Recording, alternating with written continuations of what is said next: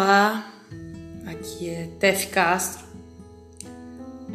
Através do podcast, venho trazer mais um pouco de relatos de infância e reflexo disso no atual pensamento sobre vida, morte, meio ambiente.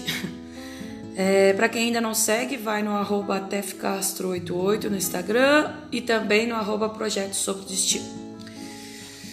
Então, a vida passa realmente rápido, pelo menos para quem projeta muitas ideias, quem busca cada vez descobrir e conhecer mais e mais. O tic-tac do relógio sempre me incomodou.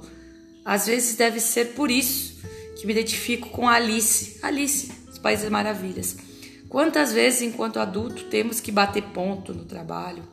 Quantos horários marcados para nossos compromissos?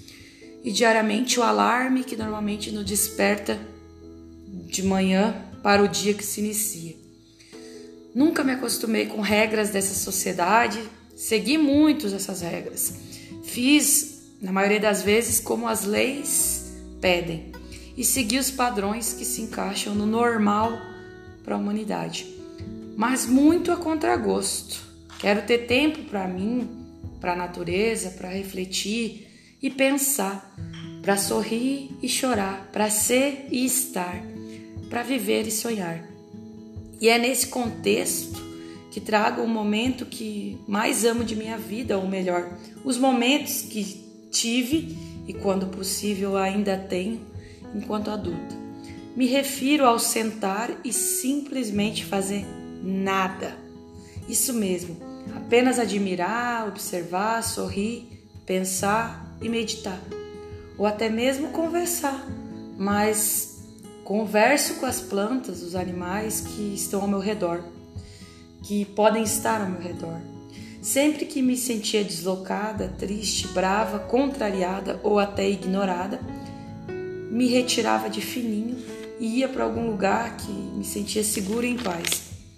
Claro que o local de uso deste método de relaxamento era repleto de verde, árvores e animais. Quando era pequena e vivia numa chácara que era do meu avô, este local predileto era a árvore de amora que havia ao lado da casa. E detalhe é que a janela do quarto que eu dormia era a sua vista da amora ao abri-lo.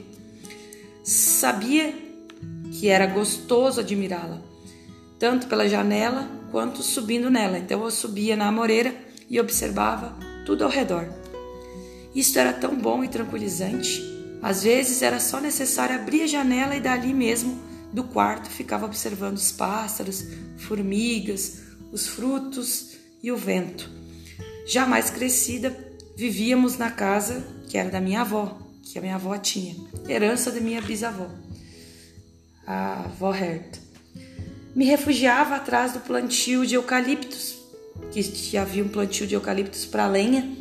Havia uma colina após eles que tinha a vista muito bonita, muito linda.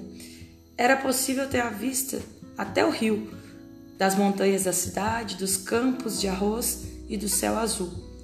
Como já havia já estava no caso beirando a adolescência, normalmente eu fugia para este canto escondido após alguma discussão ou por estar triste com algum amorzinho, um amorzinho não correspondido.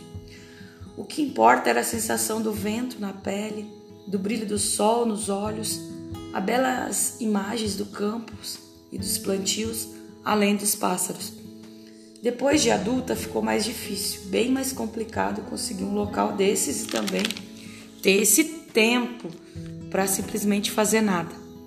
Desde a maioridade, e em diante, depois da maioridade, tive poucos momentos distantes do contexto com a natureza, mas também tive poucos instantes de é, repleta tranquilidade. A turbulência das situações e da vida nômade que minha vida arrumou fez perder o foco na paz. Ou estava indo para algum lugar, ou estava em algum lugar pensando já no outro que eu iria ir Parece louco, conturbado ou inconstante viver assim. Mas hoje eu tenho mais medo de ficar muito tempo no mesmo lugar do que sair novamente em viagem. a rotina, a rotina é um martírio para mim. É sim e sempre foi ver novos horizontes, fazer novos projetos, ter novas ideias, conhecer outras culturas, fazer novos caminhos, isso tudo me fascina. Agora, com 33 anos de vida nessa terra, nesse corpo, com estes seres junto na caminhada e com experiências através das minhas escolhas, vivo para ser, busco para sempre aprender, desvendar novas trilhas e sentir o amor da natureza. Isso eu digo em me sentir parte, conectada ao meio ambiente. Defender, amar, de desfrutar e viver na natureza que somos e que nos rodeia. E hoje, onde estou por um período, tenho um local que escolho para refúgio, para o refúgio do meu, do meu ser. Aonde eu estava anteriormente também tinha um local de natureza que me trazia esperança, que me tornava plenamente pertencente ao cosmos. O lugar onde eu me escondia para pensar e observar anteriormente ficava numa estrada pequena no interior com lavouras e açude ao redor, onde sentada no pé de, embaixo do pé de eucalipto de uma boa idade de vida já. E o melhor ainda é a vista de estar sentada na sua base, ao olhar para cima, vendo suas folhas, os galhos balançando, e por entre as estruturas os raios de sol ficavam a atravessar. Ao olhar para frente, havia as montanhas de onde de longe ficava um tom verde quase azulado. Lá podia se ver algumas casas e até algumas cachoeiras. Ao olhar para os lados, era poder ver a estrada, a estrada de terra, que nas minhas costas estava percorrendo uma caminhada. Por lá passavam carros de boi a puxar é, muitas potências, né? Mas havia também os carros com uma, vários cavalos de velocidade.